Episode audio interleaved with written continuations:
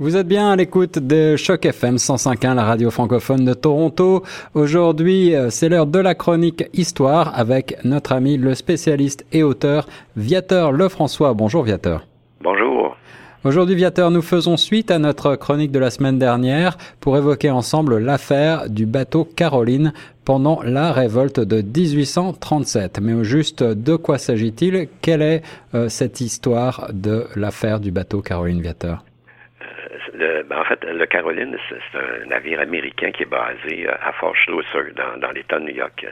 Il avait été affrété pour euh, ravitailler les rebelles du Haut-Canada. Donc, euh, on s'en souvient. on a parlé un peu. C'est William Lyon Mackenzie qui, en compagnie de 200 partisans, qui avait battu, en compagnie de 200 partisans qui avaient battu en retraite à l'île Navy, près de la rivière Niagara. Donc, un peu la petite histoire. William Lyon Mackenzie, qu'on a fait, on a euh, portraituré la semaine dernière. Qu'est-il arrivé exactement en 1837? En fait, le 29 décembre en 1837, le, Caroline va être incendié par euh, une milice du Haut-Canada. Donc, euh, et ça, ça va vraiment envenimer les, relations qui sont déjà tendues d'ailleurs entre le Royaume-Uni et les États-Unis. C'est ça. Et cette rébellion du Haut-Canada était dirigée par William Lyon Mackenzie, justement. C'est ça, c'est ça. C'est celui-là même qui avait déclenché la révolte contre le gouvernement du Haut-Canada. Euh, c'est ça, il avait tenté en, vain de changer les choses pacifiquement, mais finalement, ça fonctionne pas. Hein. Euh, il va convaincre ses, partisans les plus radicaux de, tenter de, prendre le contrôle du gouvernement puis de faire une colonie euh, une république, en fait, avec la colonie. Donc, euh, c'est un peu, c'est son idée. C'est ça. Et la fronde commence euh, le 5 décembre 1837, c'est bien ça? C'est après, c'est ça, c'est après la marche ratée de la rue Young par les rebelles, l'attaque de la taverne Montgomery, qu'on a parlé un peu l'année passée. Mm-hmm. les doyalistes ont attaqué. C'était le quartier général de Mackenzie. et puis, donc, ils doivent fuir. Donc, c'est, là qu'ils que tout va commencer pour la Caroline, on peut le dire. Et c'est là que Mackenzie et les rebelles fuient sur l'île Navy? On se souvient qu'il avait traversé la rivière Niagara, donc, et euh, il va établir, il va, il va établir avec 200 supporters américains et canadiens d'ailleurs un campement euh, du côté canadien, puis afin de préparer une attaque. Donc, vous voyez, c'est, il était décidé. Hein. Je crois que le gouvernement, euh, il, il, a formé un gouvernement provisoire, c'est ça? Oui, et en plus, il va émettre une proclamation demandant une réforme démocratique. Euh, de, de, type républicaine, ce qui était déjà très révolutionnaire. ah oui, oui, oui. Et c'est justement sur l'île Navy qu'est accosté le Caroline. Oui, euh, Caroline, il transporte des vivres, hein, il approvisionne les rebelles à partir de la rive américaine. Donc ça, ça fatigue un peu euh, les, Canadiens, c'est sûr. Et c'est un, c'est un petit bateau, en fait, le Caroline. Ah oui, c'est exactement, c'est ça il va euh, c'est est facile c'est facile de de, de, la, de l'accoster, de l'aborder, si on peut dire. Le lieutenant-gouverneur prend alors les choses en main, c'est ça? Euh, oui, euh, son nom, euh, Sir Barnhill, il va envoyer Alan McLeod, euh, et ses miliciens patrouiller la frontière du Niagara. Donc, McNabb, c'est un, un, ancien combattant de la guerre de 1812. c'est un riche avocat de Hamilton, puis c'est un des piliers du pacte de, famille, donc il veut pas que ça change naturellement. Parce qu'ils font fortune, eux, là, c'est toute, toute cette bande-là.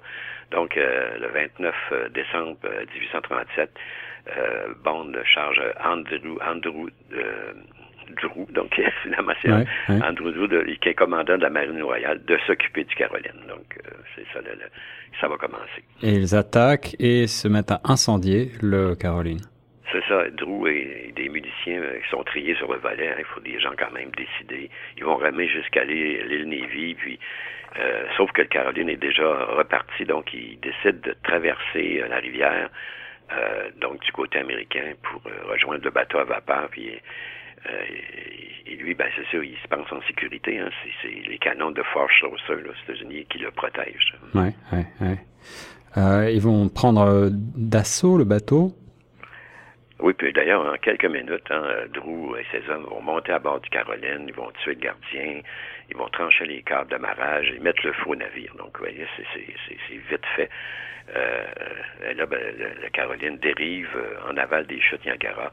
Et là, ben, les flammes illuminent la nuit, qui, c'est ça qui guide les Debout et ses hommes qui vont regagner le, Haut-Canada, donc en toute impunité. Et comment réagissent les États-Unis? C'est assez fortement. Hein. Pour eux, c'est une intrusion d'abord dans les eaux territoriales. Oui puis euh, la destruction d'un navire, euh, le meurtre d'un gardien. Donc, euh, ils sont considérés comme des actes de piraterie. Hein. C'est pour, les Américains. Ils ne sont pas très contents. Bien sûr, bien sûr. Et, que répondent les Anglais? Ben, du point de vue britannique, il s'agit d'une action punitive, hein, donc contre les troupes de, Mackenzie. Puis, ce qu'ils disent finalement, c'est que ces Américains auraient pu les réprimer hein, eux-mêmes. Hmm. Donc, un reproche aussi. Alors, que désirent finalement les Américains? Ben, c'est sûr que très rapidement, le gouvernement euh, des États-Unis vont demander une compensation d'ailleurs pour euh, euh, la perte du navire. Puis le commandant Drew, lui, est inculpé d'assassinat par un tribunal américain. mais l'histoire ne dit pas si, si finalement le gouvernement du Haut-Canada a payé. Ça, c'est. Hmm. On ne l'a pas trouvé. Ça reste un mystère. Et, qu'advient-il du commandant Drew? Euh, lui, ben, c'est sûr, il, est protégé euh, du côté du, Haut-Canada, donc il demeure en poste hein, en tant que conseiller naval du lieutenant-gouverneur McNabb, euh, puis de son, son successeur aussi, William Sandon, qui donc il a, il a craint pas, sauf qu'à l'été 1839, il est relevé de son commandement pour s'être absenté sans permission, puis avoir signé une fausse liste d'effectifs. Donc, euh, là, ça va plutôt mal. Donc, il, comme il craint pour sa vie euh, en raison de son rôle, justement, dans l'affaire de Caroline, et, il va retourner en Angleterre en 1842. Puis, euh, finalement, il va servir dans la marine royale. Donc, il ne sera plus jamais inquiété. et, quelles sont finalement les conséquences de cette attaque? Ben, ça, porte un dur coup hein, aux relations Ça marque aussi le début d'une période d'instabilité à la frontière. Là, hein surtout dans la région des Grands Lacs, pour le Haut-Canada. Et, et quelle forme euh, vont prendre les représailles alors? Justement, c'est euh, à l'été, à l'automne 1838, il y, a, des loges de chasseurs en anglais, c'est Hunter Lodge, qui sont mhm. fondées par euh, Donald McLeod, qui vont lancer une série de raids contre le Haut-Canada. Le bas au Canada aussi, mais c'est différent. En fait, ce qu'il dit, c'est pour libérer les Canadiens de la tyrannie britannique. Donc, c'est un peu le, c'est ça en fait euh, qui, euh, euh, qui vont, ça, va commencer, le, trouble va commencer finalement. C'est ça, c'est ça. L'organisation des frères chasseurs du Bas-Canada a un autre but Oui, en fait, c'est ça, au Bas-Canada, les, frères chasseurs sont dirigés par Robert Nelson, qui est un, qui est un fils d'immigrants britanniques, mais pour l'indépendance du, du Bas-Canada. Euh, près de 3000 exilés aux États-Unis hein, ont été bannis. Donc, euh, eux, eux leur but, c'est de déterrer l'indépendance. Donc, euh, c'est le général Corbon, lui, hein, c'est sûr, sont, bannis par le général Corbon, qui va devenir d'ailleurs le, gouverneur du, du Bas-Canada. mais eux, ils veulent revenir dans leur famille. Hein, c'est ça leur, idée première. Et alors, qui était ce général Corbon, juste?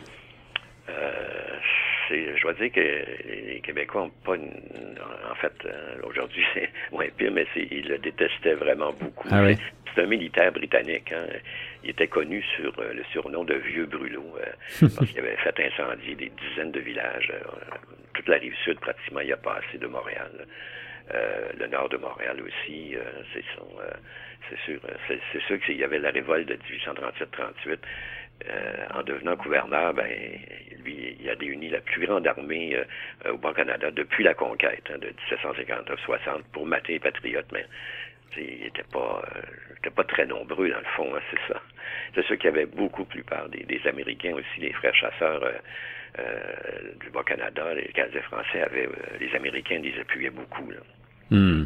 Et pour les récompenser, euh, le récompenser, euh, ben, le gouvernement britannique l'a nommé Lord Seaton hein, euh, quand il est retourné euh, en Angleterre. Donc, par dérision, les Québécois lui l'appelaient Lord Satan. Donc, c'était, ça, ça, veut tout dire quand même.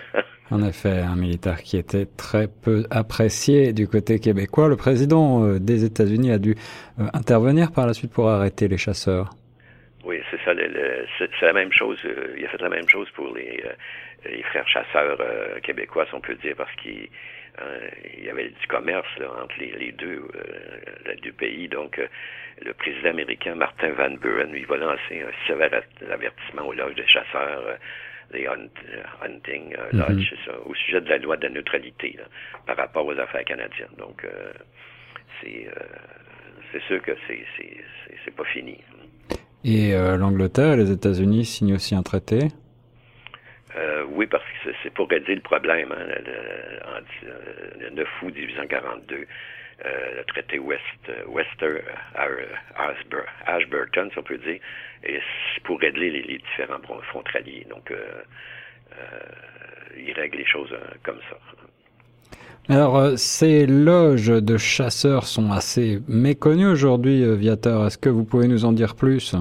Oui, en fait, euh, c'est ça. En faisant mes recherches, je, trouvais que c'était une histoire quand même passionnante, hein, à oublier aussi. Donc, on va faire une chronique, la, prochaine chronique sur les loges de chasseurs. On va élaborer beaucoup plus. C'est sûr que s'il avait réussi, aujourd'hui, le Canada serait une république. Hein, donc, euh, oui, ça aurait pu changer beaucoup de choses. le cours de l'histoire aurait pu se voir changer. Merci beaucoup, Viateur, pour cette chronique sur euh, donc l'affaire du bateau Caroline. Et on vous donne rendez-vous, chers auditeurs, la semaine prochaine pour une nouvelle chronique sur les loges des chasseurs sur Choc FM 105.1.